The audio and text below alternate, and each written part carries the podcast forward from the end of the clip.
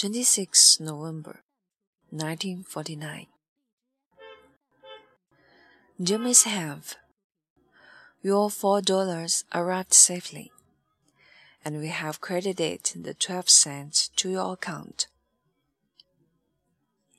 We happen to have in stock Volume 2 of the Works and Life of Walter Savage Landor, which contains a Greek dialogues, including the one mentioned in your letter, as well as a Roman dialogues.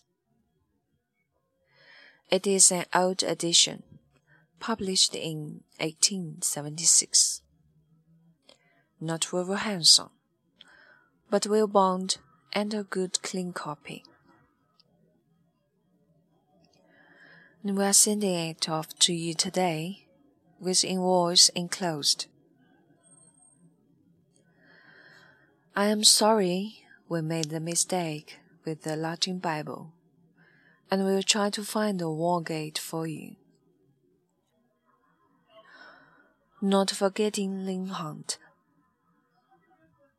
Yours faithfully, FPD. For Marks and Co.